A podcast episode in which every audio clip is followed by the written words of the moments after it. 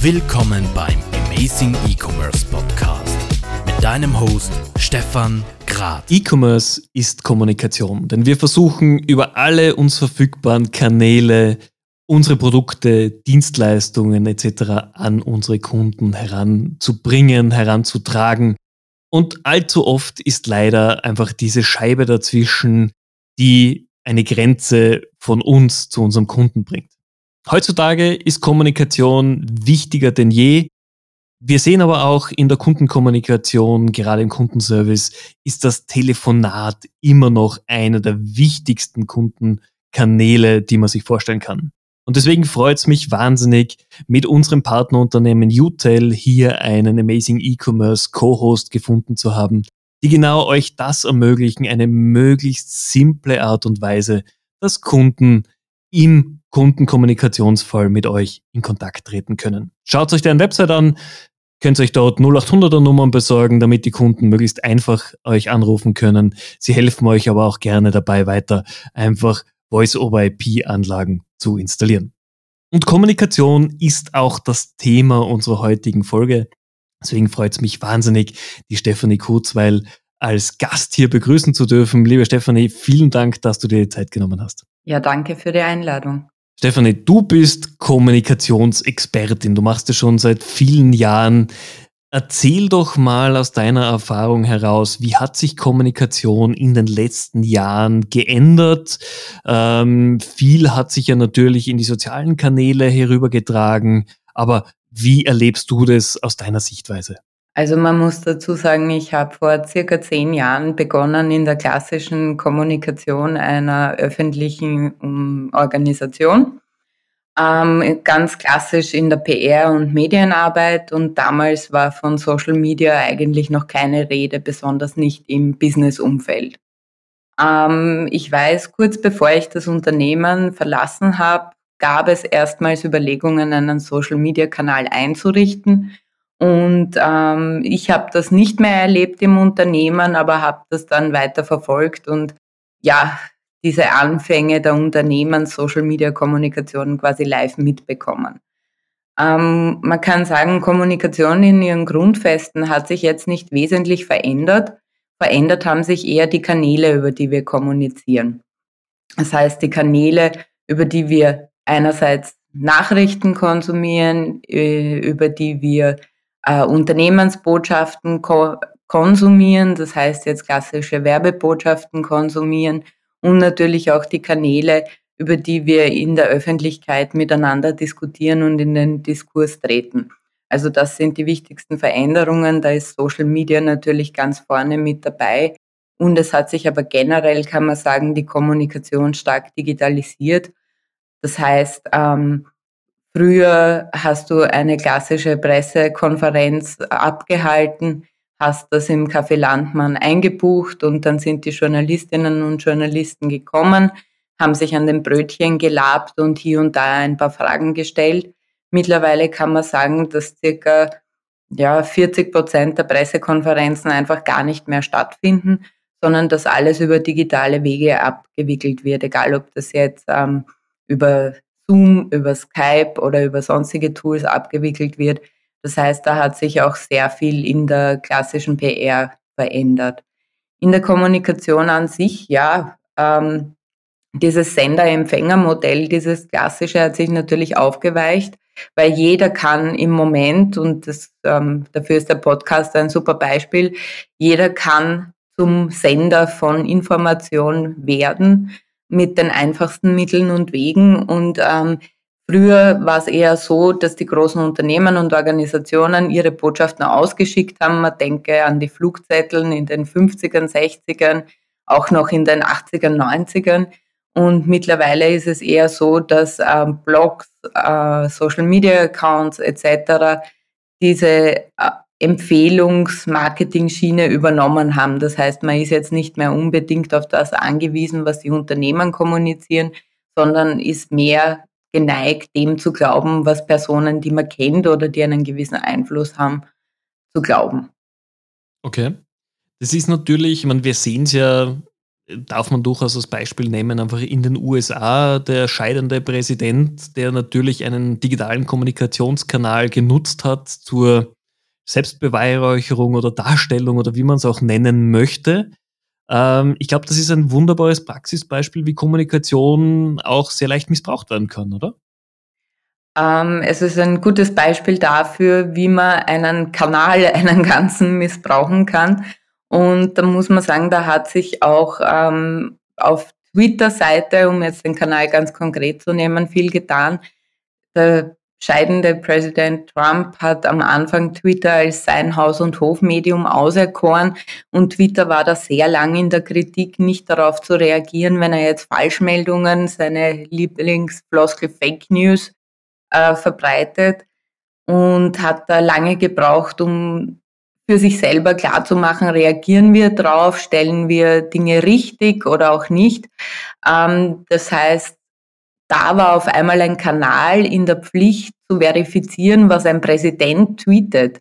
Das war eigentlich das erste Mal in der Geschichte so und das hat uns eigentlich erst wirklich vor Augen geführt, wie einfach Fake News produziert werden können, wie schnell sie sich verbreiten und aber auch, wie Plattformen darauf reagieren müssen, können, sollten etc.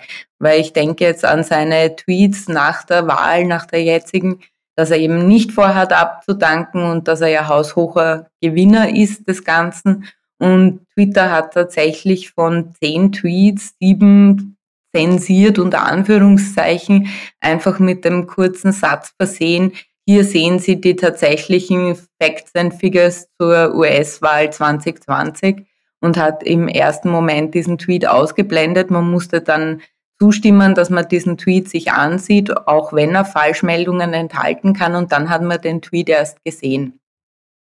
Okay, also, also hier auch sieht man einfach die ganz klare Entwicklung auch dieser Kommunikationsmöglichkeiten. Ja, absolut. Äh, wenn ich denke, ich habe meinen ersten Blog, glaube ich, noch in der Schule eingerichtet und den, den gibt's fürchte ich, noch immer irgendwo im Internet, ähm, wo ich über meine persönlichen Befindlichkeiten geblockt habe.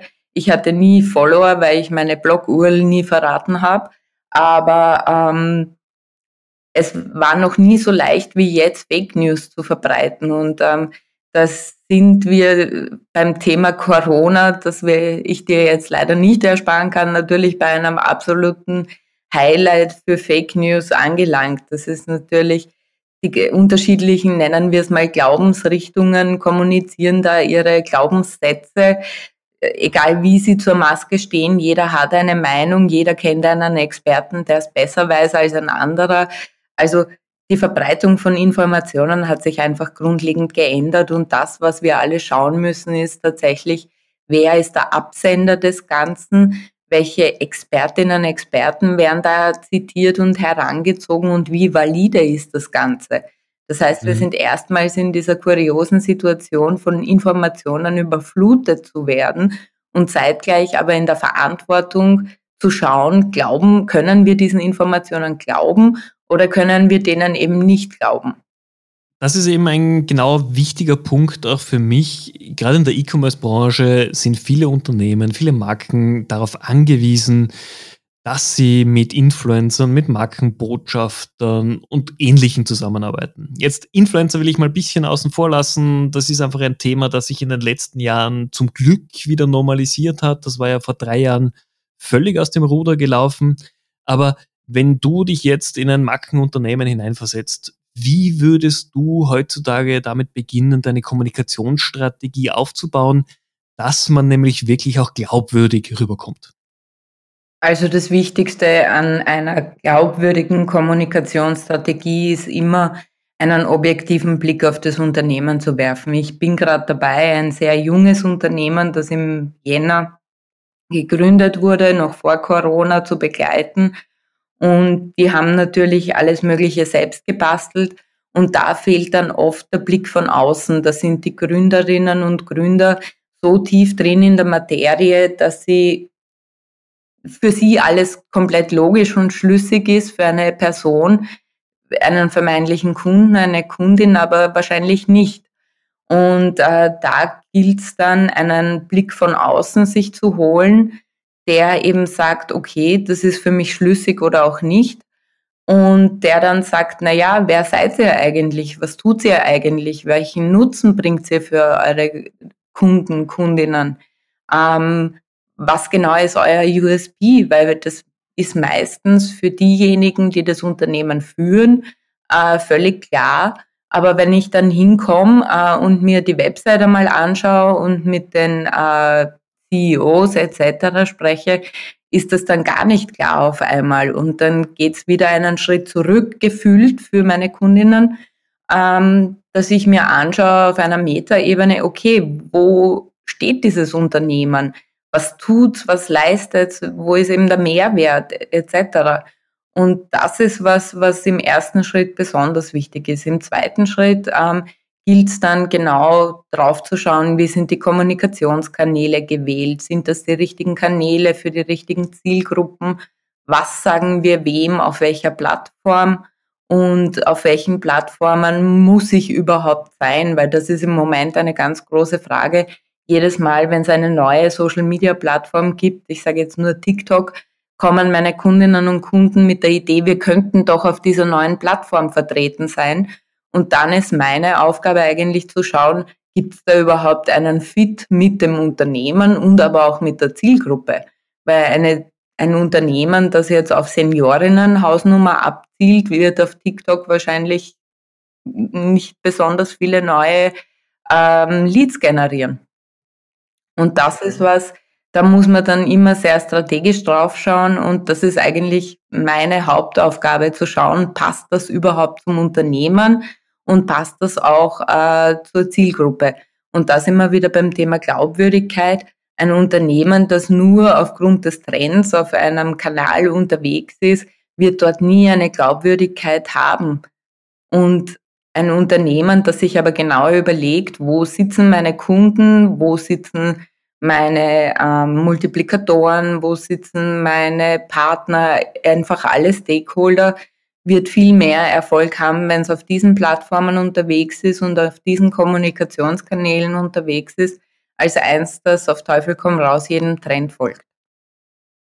Da bin ich voll und ganz bei dir. Ich meine, wir sind ja selber auch gerade dabei, unsere Kommunikation neu auszurichten und man wird halt mit nach einer gewissen Zeit, vor allem wenn es das Unternehmen länger gibt, branchenblind oder unter betriebsblind.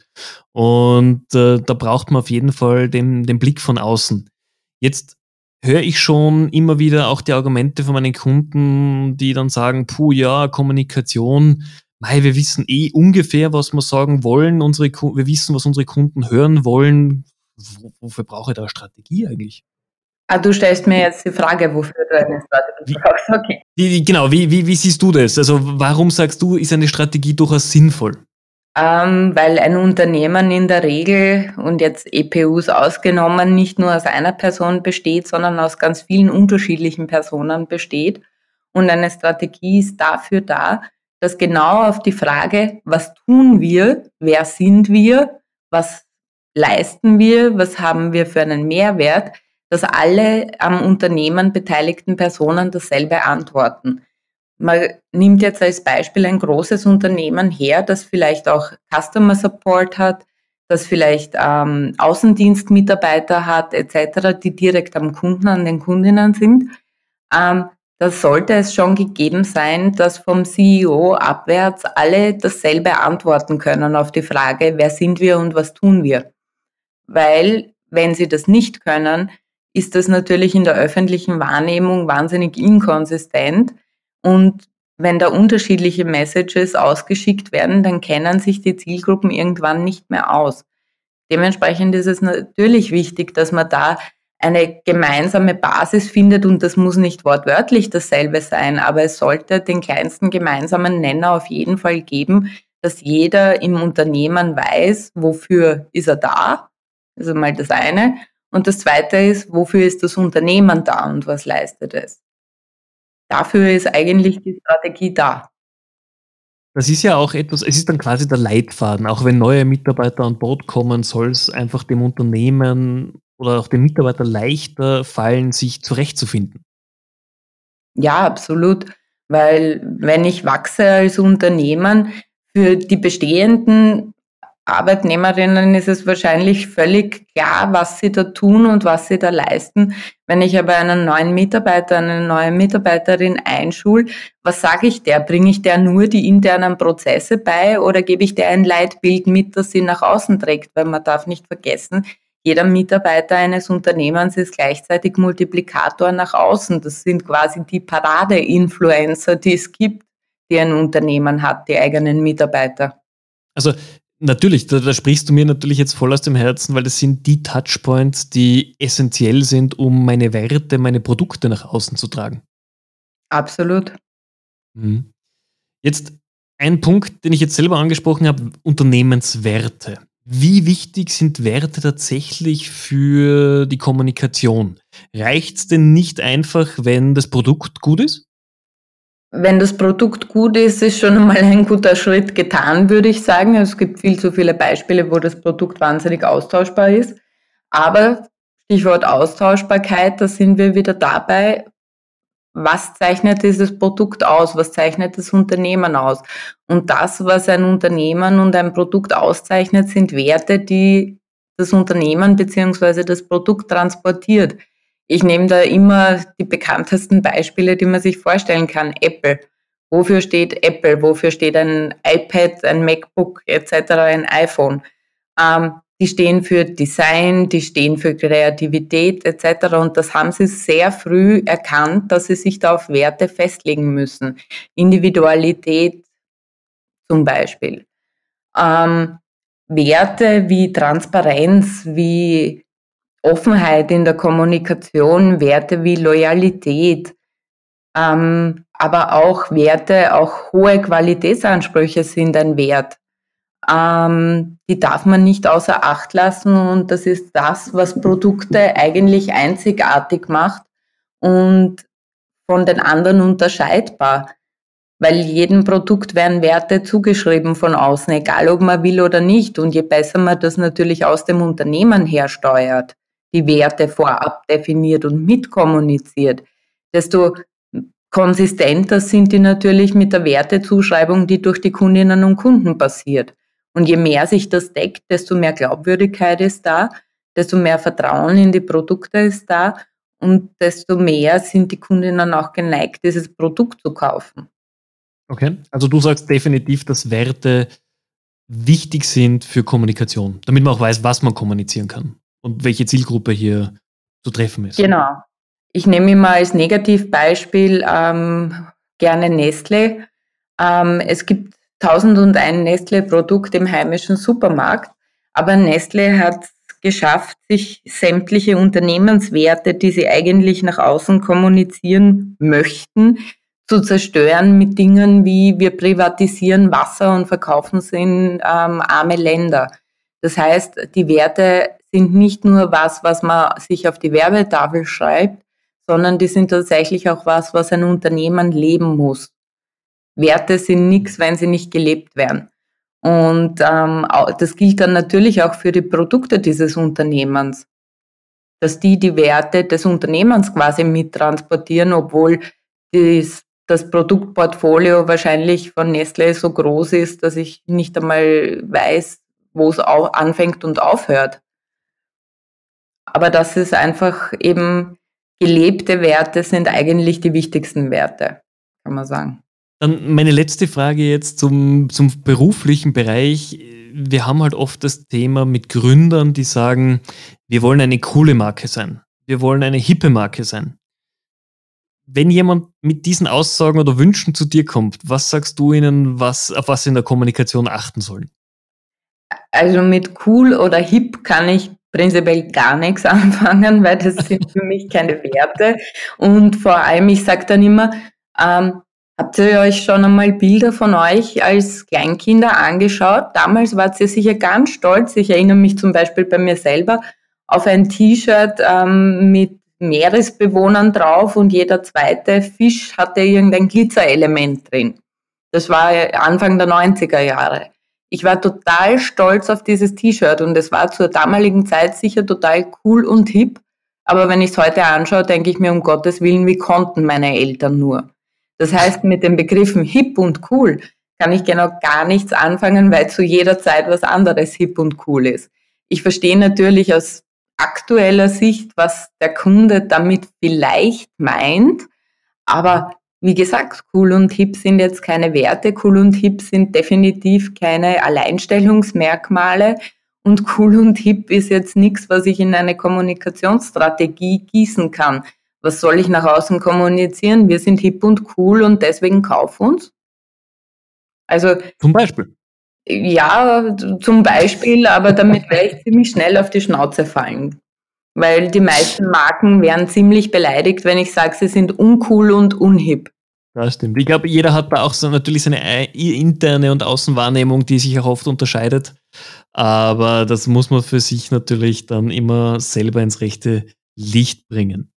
Jetzt lass uns ein bisschen zu dir persönlich werden. Wie ist denn dazu gekommen, dass du zur Kommunikationsexpertin geworden bist? War das immer schon der Wunsch oder ist es einfach über die letzten Jahre entstanden? Wie, wie war dein Werdegang? Ähm, es war definitiv nicht immer Wunsch. Ich wollte eigentlich bis zu meinem 17. Lebensjahr unbedingt Rechtsanwältin werden. Okay. Ich habe auch später mal Jus im ersten Abschnitt studiert und bin im Nachhinein wahnsinnig froh, dass ich nicht Rechtsanwältin geworden bin. Da war ich nämlich schon Kommunikatorin, als ich angefangen habe, Jus zu studieren. Äh, wie es dazu gekommen ist, ich habe ursprünglich Politikwissenschaft studiert und bin tatsächlich im Zuge eines Seminars zur politischen Kommunikation erstmals auf das Themengebiet Kommunikation gestoßen, hatte da einen Vortragenden, der das auch sehr unterstützt hat, der gemeint hat, ja, dann empfiehlt er mir äh, BWL, mich auf Marketing zu spezialisieren.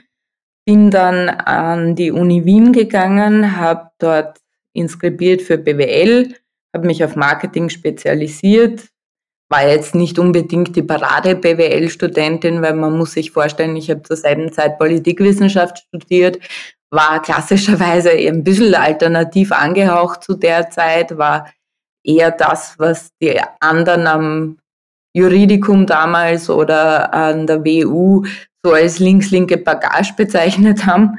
Aber ähm, ich habe es gern gemacht und habe dann nach BWL und Politikwissenschaft beschlossen, auf die FH zu gehen und Kommunikationsmanagement berufsbegleitend zu studieren war zu diesem Zeitpunkt schon in der Kommunikation tätig, eben im Unternehmen und habe dann sehr schnell gemerkt, naja, in einem Unternehmen wird mir sehr schnell langweilig, weil natürlich immer dieselben Themen kommen und habe dann auf Agenturseite gewechselt und habe da einfach die Vielfalt genossen. Und man kann sagen, ich habe Kommunikation, ich habe angefangen als PR-Assistant in einer großen amerikanischen Konzernagentur. Ich habe Kommunikation tatsächlich von der Pike auf gelernt, nämlich einerseits die Theorie und andererseits aber gleichzeitig die Praxis im Job. So war eigentlich mein politischer, also nicht mein politischer Werdegang, der kommt vielleicht noch irgendwann, aber so war mein kommunikativer Werdegang. Okay.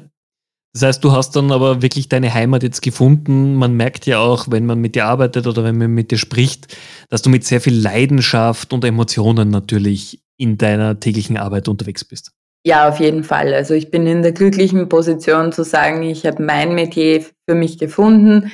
Ich habe die Möglichkeit, darin zu arbeiten und habe die Möglichkeit, davon auch leben zu können.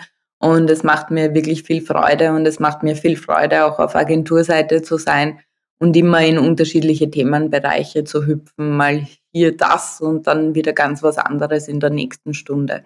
Also ja, ich habe gefunden, was ich nicht gesucht habe eigentlich. Das ist selten genug, aber umso schöner, wenn es dann passiert. Jetzt, wenn du auf deine letzten Jahre der Selbstständigkeit auch zurückblickst, was war so ein Key Learning, das du dir mitnehmen kannst, dass du vielleicht davor nicht gewusst hast, dass du vielleicht jetzt teilen möchtest, damit andere nicht denselben Fehler machen? Also abgesehen von einem wirklich guten Steuerberater, den ich, dem ich jedem empfehlen kann, ähm, war mein Key Learning, nicht jeden Kunden annehmen zu müssen. Also ich bin recht schnell draufgekommen, Gott sei Dank, aber nicht wenig schmerzvoll, ähm, also es war ziemlich schmerzvoll die Erkenntnis, dass manche Kunden einfach nicht zu mir passen. Und diese Erkenntnis war aber nur sehr kurz schmerzvoll und danach eigentlich sehr erleichternd. Ich habe zum Beispiel beschlossen, dass ich nicht für Produkt-PR geeignet bin. Das ist immer das, was ich unter dem Satz zusammenfasse. PR für Rasierer dürfen andere machen. Ich konzentriere mich auf die Themen Innovation, Wirtschaft, Technologie etc. Also das sind die Bereiche, in denen ich gerne arbeite. Und ich bin, wenn es jetzt um Katzenfutter, Hundefutter oder eben Einwegrasierer geht, einfach die absolut falsche, um das zu kommunizieren. Und da habe ich am Anfang natürlich, nimmt man jeden Kunden dankend an, der an die Tür klopft. Aber da hat sich ziemlich schnell herauskristallisiert, wenn ich mich nicht in dieses Themengebiet einleben kann, wenn ich mich da nicht eindenken kann, dann hat es auch einfach keinen Sinn, mich da zu engagieren oder diesen Kunden anzunehmen. Da ist uns beiden nicht wirklich damit geholfen. Also du musst auch wirklich dahinter stehen oder dich identifizieren können mit dem Kunden bzw. seinen Produkten. Allerdings, und das ist wirklich etwas, was ich an der Selbstständigkeit genieße, als Agenturangestellte hat man natürlich oft Kunden, hinter denen man vielleicht jetzt nicht so steht, wie als wenn man sie sich persönlich ausgesucht hätte. Also kurzer Schwank am Rande. Ich habe äh, lange Zeit ähm, alkoholfrei gelebt, beziehungsweise lebe alkoholfrei und äh, hatte plötzlich Jim Beam als Kunden. Und ähm, die ganze Produktrange von Beam Santori und die ist ziemlich groß und beinhaltet Whiskys von 3000 Euro bis 30 Euro. Ähm, das heißt, ich war in der Situation, dass ich für ein alkoholisches Getränk PR machen musste und auch immer wieder Produktproben bekommen habe, damit ich das auch glaubwürdig sagen kann, wie das Zeug schmeckt. Ich habe nur keinen einzigen Schluck getrunken jemals davon. Das heißt, ich war eigentlich die absolute Fehlbesetzung und da bin ich natürlich nicht zu 100 Prozent dahinter gestanden, weil ich musste diesen Kunden machen, das war die Vorgabe, aber dieser Kunde hat definitiv nicht zu mir gepasst. Okay. Ja, ist ein, ist ein sehr gutes Beispiel. Ich glaube, viele würden sich freuen, diesen Kunden äh, zu betreuen und vor allem über die Produktgeschenke natürlich. Ja, absolut. Ich war auf Partys gern gesehener Gast, weil ich natürlich immer die passenden Whiskys mit hatte, ähm, die ich selber nicht getrunken habe, habe ich immer das neueste Zeug mitgebracht. Aber jetzt in der Selbstständigkeit würde ich es nicht mehr machen, weil ich nicht dahinter stehen kann, weil ich selber nicht konsumiere, weil ich mich mit den Werten nicht identifizieren kann und weil ich auch die Glaubwürdigkeit nicht rüberbringen könnte, die es für die Kommunikation braucht. Ja, das sind halt die Vorteile, wenn man selbstständig ist. Man kann sich zu einem Teil, vor allem wenn das Geschäft es zulässt, einfach aussuchen. Ja, absolut. Und ab einem gewissen Punkt ähm, kommen auch jene Anfragen nicht mehr, wo man sich am Anfang denkt, ui, die muss ich jetzt ablehnen oder muss ich die trotzdem machen, etc. Also es spricht sich dann in gewissen Kreisen herum, dass man dafür vielleicht die richtige oder dafür vielleicht die falsche ist. Okay. Sehr gut. Dann sind wir jetzt in unserer Schnellfragerunde angekommen. Ich frage dich fünf Fragen und du sagst mir einfach sehr spontan, welcher Begriff für dich der besser passende ist. Okay. Offline oder online einkaufen? Offline. Das heißt, du bist wirklich jemand, der noch mehr, also mehr als 50 Prozent seiner Einkäufe offline tätigt? Ja, absolut. Okay. Ich gehe gern shoppen, ich gebe es zu. Ähm, und das ähm, auch im Geschäft, ja. Individualprogrammierung oder Open Source Systeme? Individual. Okay. Rechnung oder Kreditkarte? Was nutzt du lieber als Zahlungsmittel? Rechnung. Last-Minute-Weihnachtsgeschenke oder schon im Oktober eingekauft? Schon im Oktober eingekauft. Okay. Apple oder Windows? Apple. Gut. Und dann noch meine Spezialfrage an dich. Wann hast denn du das letzte Mal was zum allerersten Mal gemacht? Und was war es natürlich auch? Zum allerersten Mal gemacht. Ähm, ich habe vor drei Tagen das erste Mal mich wirklich über ein Gastgeschenk gefreut, das ich normalerweise dem Betreffenden hinterhergeschmissen hätte. Äh, ich habe nämlich keine Blumen bekommen, sondern Geschirrspültabs und habe mich tatsächlich sehr gefreut. Du wirst mir die Frage erlauben, warum? Warum? Weil ähm, mein Freund ähm, einen winzig kleinen Geschirrspüler hat, der mit normal großen Geschirrspültabs überfordert ist. Und wie man weiß, wenn man einkaufen geht, Geschirrspültabs sind schweineteuer. Und er hat mir tatsächlich zwei Sackeln Geschirrspültabs mitgebracht und hat sie jetzt erst hinterm Rücken versteckt. Und ich habe mir gedacht, hier Blumen. Und dann kamen zwei Packungen Geschirrspültabs zum Vorschein. Und ich habe mich gleich gefreut, wie ich mich über Blumen gefreut hätte. Das ist auf jeden Fall spannend. Ja, das fand ich auch. Ich habe dann schon ein bisschen herumüberlegt, wieso ich mich jetzt so gefreut habe und habe dann schon äh, so zwischen den Zeilen Blumen immer wieder erwähnt. Aber ähm, ich habe mich trotzdem wirklich ehrlich gefreut. Du weißt, wir Männer können diesen Wink mit dem Zaunfall nicht deuten. Wir brauchen klare Aussagen. Ich habe Blumen ganz oft ganz plakativ gesagt. Okay. Also man muss sie auch zeigen und sagen, ich möchte, nur dann funktioniert Ich habe auch klar gemacht, dass ich Rosen nicht mag. Ich habe so erwähnt, welche Blumenarten ich sehr gerne mag. Ich habe erwähnt, dass ich lieber Sträuße als ähm, Topfblumen habe, weil ich schon sehr viele Topfpflanzen habe.